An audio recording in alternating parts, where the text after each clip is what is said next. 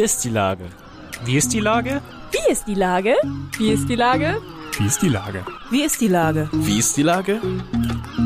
Der fast tägliche Podcast mit Lars Meyer. Wie ist die Lage? Unser fast täglicher Podcast als Kooperation von der Mopo und der Gute-Leute-Fabrik spürt tagesaktuellen Fragen nach. Seit 2020 kommen prominente Lenker und unbekannte Denker, also Barkeeper, Bäckerinnen oder Bürgermeister, knapp 15 Minuten zu Wort. Die Auswahl ist rein subjektiv, aber immer spannend und überraschend. Mein Name ist Lars Meyer und ich rufe fast täglich gute Leute aus Hamburg an. Unser Partner, der das diese Woche möglich macht, ist das Mercado in Altona. Am Sonntag, den 3.4., heißt es wieder Altona blüht auf. Mit Aktionen rund um Frühling, Sport, Inklusion und Bewegung wird das Zentrum Altonas bereits zum sechsten Mal zu einem großen Frühlingsfest. Natürlich lädt das Mercado an diesem verkaufsoffenen Sonntag zum Shoppen ein. Infos auf mercado.hamburg. Das war Werbung. Herzlichen Dank. Heute befrage ich Gary Rohweder vom Savoy Kino. Ahoi, Gary.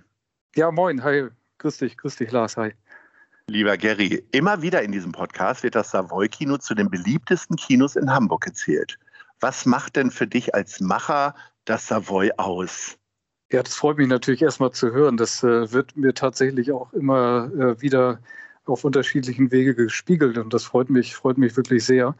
Dafür haben wir auch äh, jetzt fast zehn Jahre hart und intensiv gearbeitet. Wir haben ja 2013 das Savoy wieder neu eröffnet. Das ist ja ein altes Traditionshaus, das schon äh, 65 Jahre alt ist. Und ich glaube, mittlerweile ist es, äh, ich nenne das immer ganz gern so eine ähm, ja, Begegnungsstätte für Filmliebhaber, weil das hängt sicherlich zum einen damit äh, zusammen, dass wir konsequent äh, OV-Bespielung machen, also sprich Originalversion, englischsprachige Originalversion zeigen und zum anderen, obwohl wir nur einen Saal haben, einen guten Mix hinbekommen an, äh, ja, zum einen äh, Blockbuster-Kino, aber auch Arthouse-Kino und vor allen Dingen sehr äh, schöne, spezielle äh, Filmreihen da noch mit ein, anknüpfen oder, oder einweben. Also wie zum Beispiel unseren Filmclub, wo wir, wo wir so äh, Kult-Kino aus den 80er, 90er Jahren vorrangig zeigen, unser Sneak Preview und englisches Theater und dergleichen mehr was ja zu einem modernen und guten Kino dazugehört, sind ja wirklich bequeme Sitze und dass man im Zweifelsfall auch in der ersten Reihe auch noch einen Blick auf die Leinwand wagen kann. Gerade bei so, ich sag mal, ich nenne es jetzt mal Ballerfilmen, dass man mhm. sich nicht jedes Mal den Kopf verrenkt, wenn man den Kanonenkugeln irgendwie folgen will. Richtig, ja. Und ja, äh, da seid ihr ja mit die Ersten gewesen, die da richtig großen Wert drauf gelegt haben. Das wollte ich noch sagen. Ja, absolut. Also der äh, Hans-Joachim Flebbe, der die, äh, das, das Savoy unterdessen betreibt, der hat ja jetzt äh, vor wenigen Jahren auch in der Hafen City ein Premium-Kino eröffnet und auch im, im Land sozusagen weitere Astoren, wie sie vorrangig heißen. Und ähm, auch das Savoy war ursprünglich, äh, sage ich mal, als Premium-Kino konzipiert. Also es ist ja auch ein Premium-Kino, nur das inhaltlich, das Konzept ist jetzt mittlerweile dann doch ein anderes äh, geworden durch die OV-Bespielung. Aber das, das hat zur Folge, dass dass eben, wie du das angesprochen hast, die Bestuhlung so aussieht, wie sie aussieht, auch die, die Technik, dass das alles sozusagen, ja, wie sagen wir immer so gerne, State of the Art ist. Hilft euch bei eurem Erfolg wiederum auch der Erfolg der Streaming-Anbieter, dass die Leute doch wieder jetzt mehr, oder nicht wieder, sondern dass die Leute verstärkt sich auch Filme im Original angucken können und dadurch das auch gelernter ist? Gibt es da irgendwie einen Zusammenhang? Also die Leute kommen ja nicht nur wegen der schönen Stühle zu euch. Nee, also ich würde jetzt nicht so weit gehen, dass, äh, dass wir vom, vom Streaming profitieren. Das ist ja wohl eher, äh, sage ich mal, das Gegenteil ist. Ein bisschen konstruiert. ja. ähm, aber ich sag mal so, gerade jetzt in der, in der äh, Pandemie, in der zweijährigen Zeit, ähm, Pan Pandemiezeit, wo wir auch äh, monatelang teilweise Lockdown hatten, die Kinos dicht waren, die Menschen auch äh, also wirklich äh, Netflix rauf und runter geschaut haben, ist, glaube ich, die Sehnsucht dann doch auch nach dem gemeinsamen Erlebnis, äh, dass man eben dann doch, also jetzt zumindest in der Größenordnung nur im Kino erleben kann. Also über die Sitze und die Technik jetzt hinaus ist, ist Kino ja auch, ähm, ich habe es ja vorhin schon kurz angesprochen, auch eine Begegnungsstätte. Und, und das ist, glaube ich, äh, da, wenn, man, wenn man so will, äh, kann man sagen, haben wir in dem Sinne äh, vielleicht davon profitiert, dass das Kino eine längere Zeit nicht da war und dann eben wieder die, die, die Tore geöffnet hat. Ja, auch Arthouse-Filme wollen ja kommerziell erfolgreich gezeigt werden. Äh, was hm. war denn so bei euch jetzt in neun Jahren so der größte Überraschungshit für euch, wo ihr gesagt habt, okay, wir zeigen den Film mal, aber so richtig dran glauben tue ich nicht und dann ist es äh, vielleicht doch äh, wirklich richtig erfolgreich gewesen. Gibt es da so zwei, drei Beispiele? Also mir fällt jetzt spontan äh, einer ein, der liegt aber schon ein bisschen länger zurück. Da waren wir ähm, noch gar nicht so lange wieder, äh, wieder am Start als Kino. Das war der Grand Budapest Hotel. Also oh, ich habe den Film. schon, ja, ja, absolut toller Film. Ich habe hab den jetzt, äh, also ich, ich sag mal, ich war jetzt nicht so überrascht, dass, äh, weil, ich, weil ich nicht an den geglaubt hätte. Ich habe schon gedacht, dass der äh, auch bei uns ganz gut funktioniert, aber es war jetzt so per se erstmal kein Blockbuster mit Ansage und äh, vor dem Hintergrund hat er wirklich äh, den doch ganz schön eingeschlagen und äh, war darüber hinaus auch ein Film, der, also man hat ja manchmal so Phänomene von, von äh, Filmen, die also jetzt äh, wenige Wochen gut funktionieren und dann auch nicht mehr, aber das war wirklich ein Film, wo auch die äh, Mund-zu-Mund-Propaganda gut funktioniert hat und der sich sehr lange stabil gehalten hat, sage ich mal. Gibt es dann auch so Filme, die ihr gerne immer wieder zeigt? Vielleicht auch der Film oder auch andere, weil ihr sagt, okay, das ist eine ganz sichere Nummer, wenn wir gar nicht wissen, was wir zeigen sollen, weil vielleicht Neuerscheinungen gerade nicht so attraktiv sind, dann zeigen wir einfach, äh, keine Ahnung, Bang, Boom, Bang oder was auch immer. Ja, ich hatte vorhin das einmal kurz angesprochen. Wir haben halt eine mhm. Reihe, die sich Filmclub nennt. Mhm. Also wir haben so ein bisschen, äh, so ein bisschen oder versuchen wir Filme, die äh, also wenigstens zehn Jahre alt sind, äh, da in dieser Reihe zu zeigen.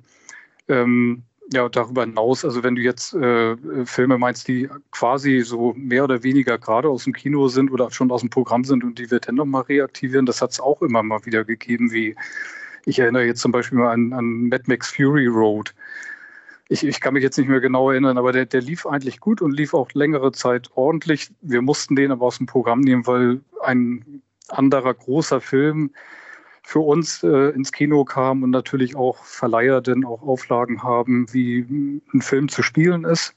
Und wie gesagt, wir haben einen Saal nur und äh, da war es dann irgendwann nicht mehr möglich, den weiterzuspielen. Wenige Wochen danach haben wir das dann, haben wir den aber dann sozusagen nochmal reaktiviert, weil, weil wir doch das Gefühl hatten, im Grunde genommen war der noch nicht durch. So, und das, das war ja auch so ein Film, wo sich wirklich sehr äh, stark rumgesprochen hat, dass man den auch, ähm, um da nochmal den Vergleich zum Streaming herzustellen, dann auch wirklich möglichst äh, auf großer Leinwand einmal gesehen haben sollte. Du sagst ja, dass ihr englische, also beziehungsweise Originalfilme zeigt, die dann ja, ja. meistens in der englischen Sprache sind. Äh, aufgrund der neuen Umstände könntet ihr euch auch vorstellen oder gibt es dann relativ schnell Bezugsmöglichkeiten, auch ukrainische Filme zu zeigen? Ja, also ausschließen will ich das nicht. Wir hatten durchaus auch schon mal andere anderssprachige Filme. Also wir hatten äh, sowohl auch deutschsprachige Filme, äh, um, um, also was ja letztendlich für uns dann auch Originalversionen sind. Im Aber so, Sinne. Ja, also mhm. wir zeigen keine, keine deutschsprachigen Neustarts. Das machen wir nicht. Also wir kommen da letztendlich, ähm, letztendlich versuchen wir uns da schon auf unseren äh, auf unser Alleinstellungsmerkmal mit den englischsprachigen Originalversionen äh, zu fokussieren. Aber klar, wenn jetzt ein toller französischer Film kommt, äh, italienisch oder eben ukrainisch, wie auch immer, da, da sind wir erstmal aufgeschlossen. Das, das ist schon möglich. Also im, im, wir haben auch tatsächlich, also beispielsweise auch schon asiatische Filme gezeigt und dann im besten Fall, wenn es denn auch äh, möglich ist, von Verleihseite her mit englischen Untertiteln. Weil wir haben mhm. eben doch ein recht großes Stammpublikum, ähm, die englischsprachige Filme schauen ähm, und ähm, denen dann eben anderssprachige Filme in, in englischer, mit englischen Untertiteln zu zeigen, das, das ist äh, für uns sozusagen das, was so, das, das ist dann stringent zu unserem normalen Programm. Ich höre von Veranstaltern, speziell von Konzertveranstaltern, dass die Leute sich, also mal abseits von den ganzen Einschränkungen zu Corona, äh, immer spontaner entscheiden, Sachen zu machen. Also klar, ähm, ich sage jetzt mal, Ed Sheeran-Konzerte und jetzt wahrscheinlich auch die Stones werden ruckzuck ausverkauft sein. Aber hm. ansonsten sind die Leute in ihrer Freizeitgestaltung relativ spontan. Wie merkst du denn diese Entwicklung im Kino? Gibt es die da auch ähnlich oder dadurch, dass ihr eher äh, Arthouse und vor allen Dingen Originalversion zeigt, äh, ist das, äh, geht das Publikum doch ein bisschen planbarer vor? Ja, also wir merken, dass tatsächlich auch. Es gibt natürlich Filme wie, also jetzt gerade spielen wir den neuen Batman-Film. Ähm, vorher war es jetzt vielleicht äh, ein Spider-Man, davor ein, Oder ein Bond, Bond. oder Dune Mhm. oder so, genau. Das sind natürlich Filme, die, äh, also da warten ähm, Gäste sehnsüchtig drauf und wollen den auch schnell gucken oder auch mehrfach gucken teilweise.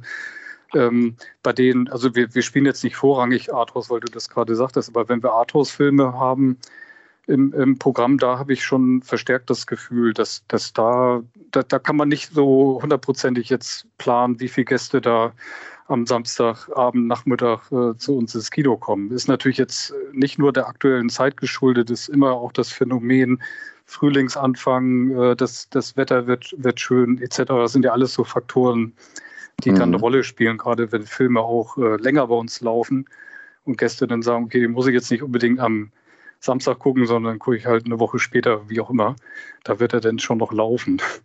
Aber ja, Ja. Nee, grundsätzlich äh, und gerade wenn wir ähm, auch im Eventbereich uns bewegen, also Veranstaltungen planen, ähm, da, da, da ist es tatsächlich, da tun wir uns dann teilweise auch ein bisschen schwerer. Ich will das jetzt nicht mit einem Ed Sheeran-Konzert vergleichen, aber gerade wenn das jetzt so um langfristige Planung geht. Wir machen ja zum Beispiel eine Theaterreihe, wo wir äh, Stücke ähm, übertragen aus dem äh, Bereich des National Theaters, ähm, also London West End.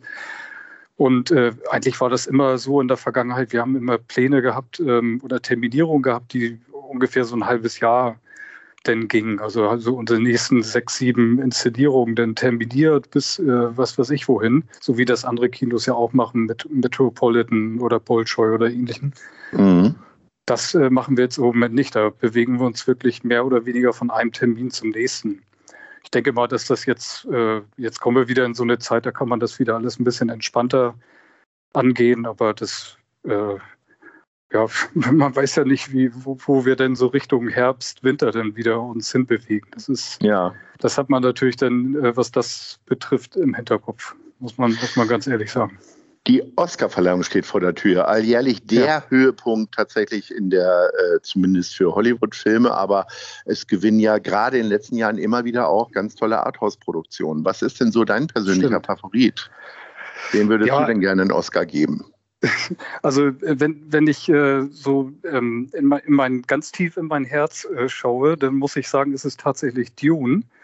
Wobei ich äh, ähm, davon ausgehen muss oder, oder, oder kann, dass ähm, zu, also Dune ist ja quasi noch, noch nicht abgeschlossen, das komplette Thema Dune. Und äh, das war ja bei, bei Filmen wie, wie Herr der Ringe oder, oder also Trilogien oder, oder ähnlichen ähm, äh, Werken war das ja ähnlich, dass nicht unbedingt der, der Anfangsfilm denn da abräumt. Aber Mhm. Dune hat mir wirklich wahnsinnig gut gefallen. Das, ähm, das, das wäre auch mal ein äh, Blockbuster mit Anspruch, also wo sich, glaube ich, letztendlich alle so ein bisschen drauf einigen können. Also und ansonsten, äh, wenn, wenn man so die, die Königsklasse sieht, wäre es, glaube ich, am ehesten der Licorice Pizza, den wir ja hier in 70 Millimeter gezeigt haben.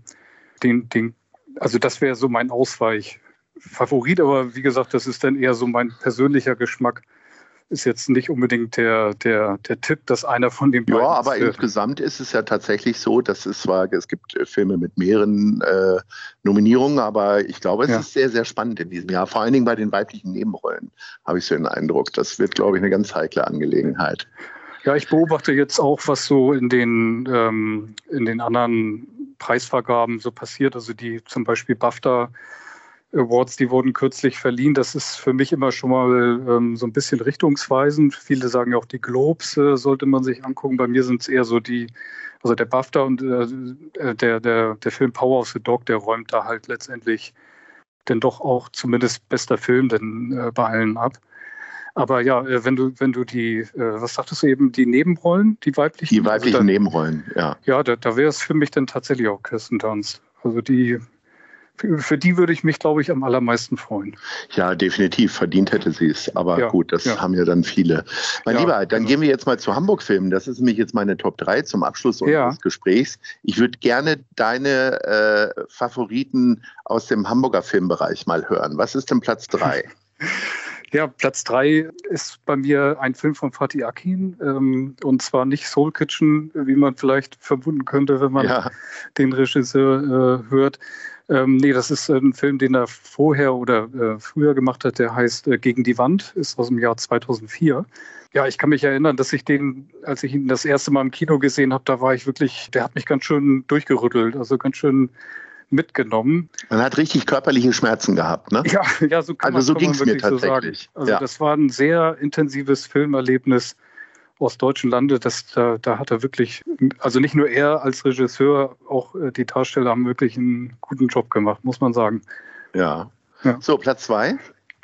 Platz zwei ist ein Film ähm, aus meiner Kindheit. Also ich bin ja äh, Geburtsjahr 70, der ist von 76, Nordsee ist Mordsee. Oh ja, von äh, Haag Bohm, genau. Ähm, ja, also wir haben, äh, ich, ich, weiß nicht, vielleicht äh, in dem Zusammenhang einmal zwischendurch erwähnt, es gibt ja in, in Hamburg eine, eine übergreifende Filmreihe, die heißt Eine Stadt sieht einen Film. Ja, tolle Aktion. Ähm, genau, genau, wo jährlich halt ein Hamburg-Film gezeigt wird in, ähm, ja, ich, ich würde mal sagen, allen Programmkinos Hamburg, so kann man es vielleicht auf den Punkt, auf den Punkt bringen.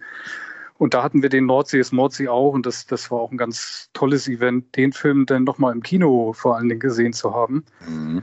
Ja, und erinnert mich sehr an meine Kindheit. Ich bin auch in Hamburg geboren. Also ich war jetzt im anderen Alter denn da, als der Film spielte und die äh, im Vergleich zu den Protagonisten, aber ähm, diese, diese Jungfreundschaft und auch die Themen, die da behandelt werden, also Mobbing und Fremdenfeindlichkeit und letztendlich so diese, dieser Ausbruch und, und die, die, diese Flucht äh, der, der beiden sozusagen, das, das hat mich schon sehr, hat mich schon sehr bewegt irgendwie, doch.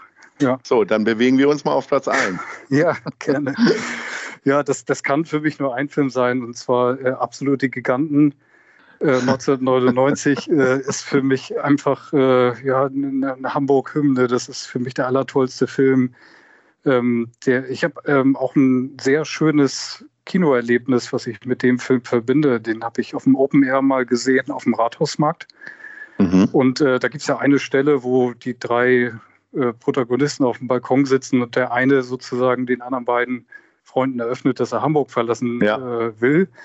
Und äh, da, da, fragt dann der andere äh, ähm, so nach dem Motto, du willst Hamburg verlassen, also mit der Betonung auf Hamburg. Das hat er überhaupt nicht verstanden und der ganze Rathausmarkt hat gejubelt und das war einfach ein ganz tolles, ganz tolles Filmerlebnis. Ja, dem herrlich. eine sehr, ja. sehr schöne Stimmung alle drei verdienen es, nochmal gezeigt zu werden, möglicherweise auch bei dir. Ja, äh, lieber ja. Gary, es hat große Freude bereitet und äh, ich bedanke mich recht herzlich. Jetzt gucken wir alle gespannt auf die Oscarverleihung und dann äh, sprechen wir uns ja. möglicherweise im Spätsommer mal über deine nächsten Favoriten. Sehr gerne, hat mich, auch, hat mich auch gefreut. Die Oscars Ahoi. übrigens, das ja. als letzte, letzten äh, Satz, den übertragen wir im Savoy.